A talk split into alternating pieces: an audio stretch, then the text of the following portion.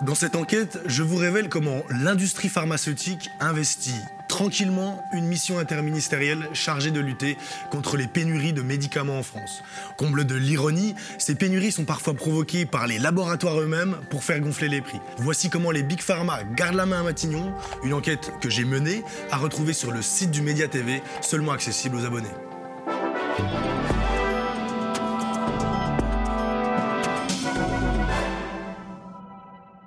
La France manque de médicaments. Les chiffres de l'Agence de sécurité du médicament sont effrayants et se dégradent depuis une dizaine d'années. La France, patrie de pasteurs et des vaccins, manque d'anticancéreux, d'anti-infectieux, d'antidouleurs, bref, les pharmaciens des CHU de France sont dans une gestion de pénurie permanente. Mais rassurez-vous, on est sauvés.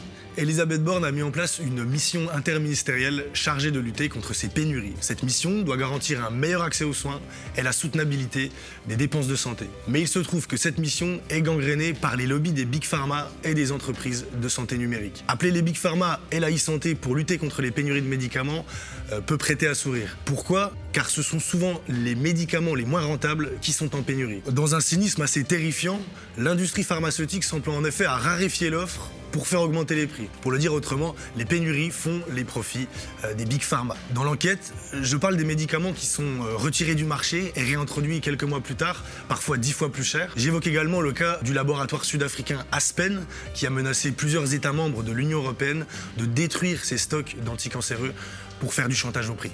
Pendant quatre ans, la Direction générale de la concurrence va enquêter sur Aspen.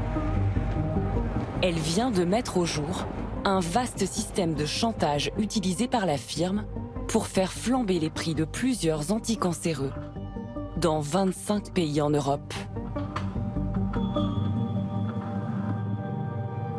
Dans notre enquête, on a, on, a trouvé que Aspen était prêt à utiliser une série de, tactiques, de stratégies pour, augmenter les, prix. Et ça comprenait des menaces. On a trouvé un, document interne qui résumait assez, assez clairement la stratégie pour toute l'Europe de, de négociation avec les autorités nationales. L'approche était vraiment accepter le prix demandé ou on retire le produit. Je cite également Sanofi, qui n'hésite pas à stopper la production de médicaments pourtant vitaux, mais pas assez rentables pour ses actionnaires. On ne s'attendait pas à ce qu'ils nous annoncent un arrêt définitif de la production. Ce qui nous laissait entendre de, collègues du laboratoire Sanofi, c'est que c'était ce genre, ce, genre d'ordre de, valeur, de, 7 à 10 de, marge sur le, médicament, ce qui, à leur, à leur dire, a été quelque chose d'assez faible comparativement à d'autres collègues au sein du laboratoire qui travaillaient sur des médicaments beaucoup plus rentables. Un laboratoire qui réalise plus de 80% de son chiffre d'affaires français grâce au remboursement de la sécurité sociale a-t-il le droit d'abandonner des traitements essentiels? Bref, Elisabeth Borne et Matignon appellent en renfort des pompiers pyromanes. Sur six membres de la mission, en effet, on retrouve trois représentants plus ou moins proches des Big Pharma, dont Frédéric Collet, ex-président du LEM, l'un des principaux lobbies de l'industrie pharmaceutique, mais aussi ex-patron de Novartis France.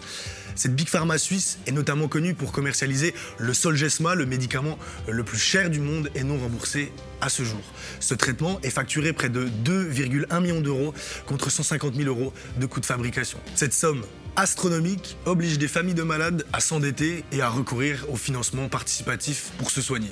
Cette mission s'annonce d'ores et déjà sous les meilleurs auspices. Aux côtés de l'ex-boss de Novartis France, on retrouve encore du Big Pharma, notamment Magali Léo, une juriste consultante chez Nextstep, un cabinet de lobbying qui conseille Agipharma, le représentant d'intérêt des laboratoires américains en France. Enfin, côté Big Pharma, on retrouve encore Agnès Audier, directrice associée de Boston Consulting Group, un cabinet de conseil omniprésent chez Sanofi. L'industrie de la santé numérique, nouvel Eldorado du capitalisme mondial, a également son rond de serviette à Matignon. Dans cette mission, on retrouve notamment Claire Bio, vice-présidente santé chez Dassault Systèmes. Et ça tombe bien, l'éditeur de logiciels français a fait ses meilleurs résultats dans le secteur de la santé au dernier trimestre 2022. Autre présence qui pose question, celle d'Anne-Aurélie Épice de Florian, directrice associée chez Igvia, le leader mondial de la collecte et de l'analyse de données médicales. En 2021, Cash Investigation révélait que nos données de santé étaient monnayées par Ivia dans près de 50% des pharmacies françaises, et ce, sans recueillir le consentement des principaux intéressés. C'est vraiment une catastrophe. Les Français devraient être très en colère. Des données de pharmacie qui, une fois compilées, vont être revendues. Pour information sur une pathologie, là, pour avoir un peu les informations, c'est minimum 20 000 balles. Quand on n'est pas conscient de la valeur de la donnée, on n'est pas forcément conscient du pillage que ça peut représenter. Alors bien sûr, du côté de Matignon, on assure que tout ce beau monde rencontrera les autorités sanitaires, les syndicats, les associations de défense des malades.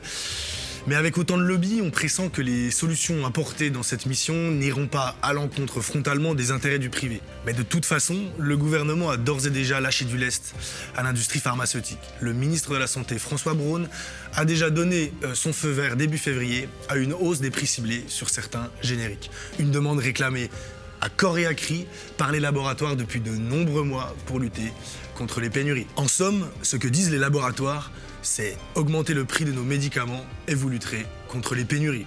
Sauf qu'entre-temps, les malades attendent des traitements parfois vitaux. Si le sujet vous intéresse, vous pouvez lire mon enquête détaillée sur lemediatv.fr.